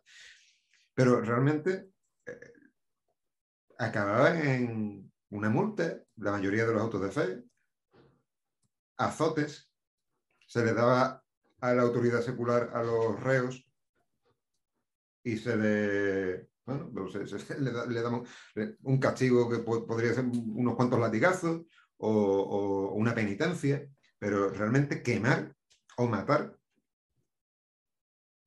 la iglesia, la- la igle- la- la- o sea, lo que, lo que es la Inquisición, realmente hubo poco. O sea, que es, que es es la leyenda negra, ¿no? La, la típica leyenda negra que, la, que- la que tenemos la losa encima. ¿no? Al menos la De española. hecho, hay, hay, hay, En la- hay, hay- hay En la española hubo poco. ahora vamos a En- cargar En la española hubo poco, ¿eh? Hay, escritos, hay escritos de, la misma iglesia cuando, que, lo dicen, que dicen que un tío reniegue de Dios, vale, va a ser juzgado y ese tío se le juzga. Pero que alguien diga, yo sé, que se le vuelva los ojos para atrás y que su alma ha ido al bosque y, y- y haya, eh, ha estado ah, teniendo sexo con un macho cabrío, eso es una alucinación. Y los curas lo decían porque eran teólogos, eran físicos, eran matemáticos, eran, eran, eran hombres de fe, pero eran, eran, eran académicos. Y claro, eso contrasta la novela. Eh, Dragos Corneli se encuentra con un tipo así, pero claro, también te muestra en la parte fanática, que también lo había en la Santa Inquisición, y es verdad que la novela está muy recrudecida, pero es que me hacía falta como, como, como instrumento narrativo. Me hacía falta como instrumento narrativo. De todas formas, ya te digo que, que la segunda parte está. Es, es que es una pena que no haya podido hacerlo en una novela, la verdad, te lo, te lo prometo. Eh, creo que ese ha sido mi mayor pena, mi mayor tragedia, no haber podido hacerlo en una novela. Pero claro, es que había muchas cosas que contar. Y tampoco vamos a hacer una novela de mil páginas. Yo Eh, creo que, Muy complicado. Es muy complicado. Mucho, mucho, muy complicado. yo creo que esto eh, eh, forma parte de la primera persona, ¿no? Eh, al final es, te está contando la opinión y te está contando su visión, ¿no? Si fuera una Claro. tercera omnisciente, pues sería otra historia. Está claro, está claro que sí, que, Dra- que Dragos aporta también un punto siniestro ¿no? en el asunto. Hay Sí. un filtro, él tiene un filtro muy negativo. Pero claro, el, el- el tema de la reconciliación conmigo mismo, eh, yo creo que sí lo conseguí, ¿no? Pero eso, eso ya es una, una cuestión mía, una paja mía. Con perdón la Ujú. expresión. Es utilizar al personaje para redimirme con, ante ciertas actitudes que he tenido yo, demasiado, demasiado prejuiciosas con el tema de la iglesia. Muy bien, chicos, pues eh, vamos, yo no puedo estar más contento de estar aquí en un club de lectura con, con gente como vosotros y comentando una, una novela como la de Ángel, que para nosotros ha sido la primera que hemos editado, para nosotros siempre la tendremos ahí en, en- en nuestro corazón, ¿por qué no decirlo? Y, y bueno, deseando, deseando ese manuscrito de la segunda parte, yo sé que Ángel está trabajando ahí muy duro, muy duro por- para tenerlo. Eh, para el que se lo pregunte, pues eh, creo que sobre finales de año tendremos, mira, mira, está diciendo. Este es el libro de el trabajo. que tengo. Este es eh, In- Inés Chamorro, El Tesoro de Villanos. El- es que estoy trabajando. Bueno, en fin.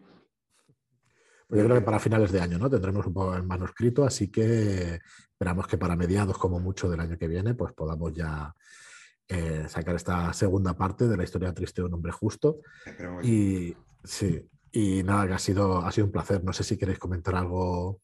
Dale, José. Yo tenía, Dale, yo tenía dale. una, yo tenía una sí. pregunta para todos, porque a mí eh, fue una escena o una imagen que me gustó mucho.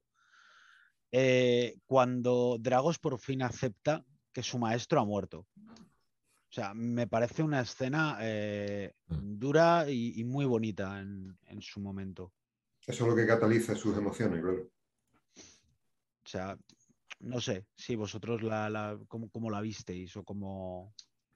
Como estás diciendo, como estás diciendo. Muy chula y, y bueno, yo siempre he tenido la duda, Ángel lo sabe también que se lo preguntaba sobre según siempre has tenido ahí la duda y tal, y cuando se da cuenta, pues, pues sí, sí, parece un, un escenón. De hecho, ¿hay alguna cosa más? No sé si, perdonar, si vais a comentar algo de esto. ¿Perdón? Alberto o Laco, si vais a comentar algo más de, de. No, no, también me pareció una escena súper chula, pero sí. Yo no he dicho que hay muchos momentos o hay varias de esas frases lapidarias que yo creo que me gustan muchísimo en la fantasía, la fantasía épica o en los libros, o llamémoslo como queramos. Cuando está Lintus Corne preguntándole el por qué lo ha hecho, ¿no? Eh, y le dice, no, esta no es la pregunta correcta, porque, y, cuando dice, ¿y por quién? Y entonces sí, hostia, a mí se me ponen los pelos de punta también con, con esas cosas y eso me, emociona muchísimo. Así que también es una de, las de las cosas que, que, me han gustado mucho, que eres capaz, Ángel, de buscar esas, esos puntos donde, esos finales quizá de capítulo incluso, ¿no? De, de, que, quedarte ahí con ganas de, de seguir y eso y, y emocionarte de esa manera. O sea que muy chulo eso también. Pues nada, si, si queréis decir alguna cosita más, si no, pues vamos cerrando. Bueno, nada, yo agradecerles al autor que haya estado aquí presente, porque eso quiere decir que, es un tío valiente, porque al final Sí. cuando alguien hace algo no, no nos gusta siempre oír lo que se puede decir, es un tío valiente y también un tío reflexivo y que seguro que va a construir, y más teniendo, por ejemplo, a Alberto aquí, que Alberto es un tío que, que para ¿Sabes? mí sabe un, sabe un puñado pedazota, ¿sabes? ¿Sabes? Entonces hay que ser, hay que ser muy valiente y, y con respecto a la editorial, bueno, yo me alegro que hayáis ido vosotros, pero creo que tarde o temprano esto, es- Sí, esta hubiera caído por algún lado. No creo yo que haya muchas cosas así que se queden perdidas, o quiero pensar que no, me da pena, ¿no? Que hayan escritores que escriban cosas tan bonitas y que se queden perdidas o que nadie las, las aproveche. Y yo como lector, pues encantado de ser aquí el, el receptor pasivo, ¿eh? De que los escritores trabajen tanto, de que los editoriales busquéis tanto y al final que, que- que nosotros lo acabemos encontrando de una manera o de otra y disfrutando. Y un placer, la verdad, haber, haber participado en este, en este club de lectura en especial, porque no es lo mismo hablar de alguien cuando no está presente o de, Sí. o de una obra que cuando está. Y yo creo que también ha habido sinceridad, por lo menos por mi parte. Se agradece, se agradece. Y tanto, pues nada, vamos despidiendo este programa. Muchísimas gracias, Ángel, por pasarte por aquí. Como decía Gracias. Laura, Gracias a vosotros. realmente un, un placer, como siempre que tenemos ocasión de hablar. Muchísimas gracias, Alberto, también por pasarte. Muchas gracias a vosotros. He estado muy a gusto y sobre todo gracias a Ángel y, y perdón por los, ¿Por los modales y todo esto. Pero Enseñar, quedamos. perdonar que enseñaras mago ahí. en- Tienes la gasolina, que... eh, educación pública es lo que genera. Y muchas gracias, Overdaus, por pasarte por aquí. La primera de muchas, espero. Sí, mira, hoy, hoy ha cuadrado, pero casi no cuadra también, porque eh, empiezan a salir Es cosas la los sábados por la mañana. La vida, la vida es, es dura y es lo que tiene. Y nada, gracias, Lacue, como siempre, por estar con nosotros. La verdad es que es un placer estar contigo. Gracias a Tomás. Placer. Yo ya digo también que una cosa es leer y otra cosa es compartir. Compartir una lectura Sí, me sí, parece sí. algo precioso. Y hoy somos, hemos sido seis o siete, pero cuando ojalá fuéramos 30, porque al final es como que te enriqueces y como que también te hace volver a ella, ¿no? Y decir, ostras, esto fue así, no fue así, no sé, me parece algo súper enriquecedor y creo que le da un plus a la lectura. Sí, creo que hoy se nos han quedado un montón de cosas, pero es que, claro, la novela es extensa y, y no, se puede, no se puede con todo. Pero bueno, volveremos con la segunda parte seguro, así que ya tendremos ocasión de, hablar más. Y nada, David, nos vemos en el próximo, ¿no? Pues sí, permitidme que traiga las últimas palabras de Ismael, que dice, aprovecho para también felicitar a Ángel y a la editorial y gracias por este libro tan chulo. Y justo, justo nos ha llegado una opinión que, a nosotros pues, pues, tenemos muy cercana, ¿no? Y también tenemos en valor. Y es Albert Estrada, que ha escrito hace Ah. una hora Cierto. a fe mía que cuanto más lo leo, más me agrada. Su música armoniza de tal forma con las notas que escupe mi alma que no he de faltar a la verdad si digo que es de lo mejorcito que he leído en años. Muchas gracias, Albert. Muchas gracias, Albert, por ese comentario. A ver, es que me quiere. Sí, sí. qué grande. Y tiene, tiene buen naming, ¿eh? Estrada suena bien. Sí, pero Albert no es de los que regalan los oídos, ¿eh? Con cosas que no No. sean ciertas, ¿eh? O sea que Crack. sí, sí, un crack, un crack. Pues muchísimas gracias de verdad por acompañarnos, muchísimas gracias a todas y todos por escucharnos y volvemos con el Club de Lectura enseguida con alguna sorpresita. Esta vez eh, vamos a proponer nosotros un libro, esperamos que, sea, que tenga buena acogida, pero tenemos en mente uno que no será de la editorial, vamos a cambiar un poquito y vamos a, irnos por otra por otros derroteros, y, pero vamos, lo anunciaremos en breve, esperamos que os guste y que nos acompañéis en el próximo club de lectura de Red K Books. Muchas gracias y hasta el próximo programa. Un abrazo a todos. Chao.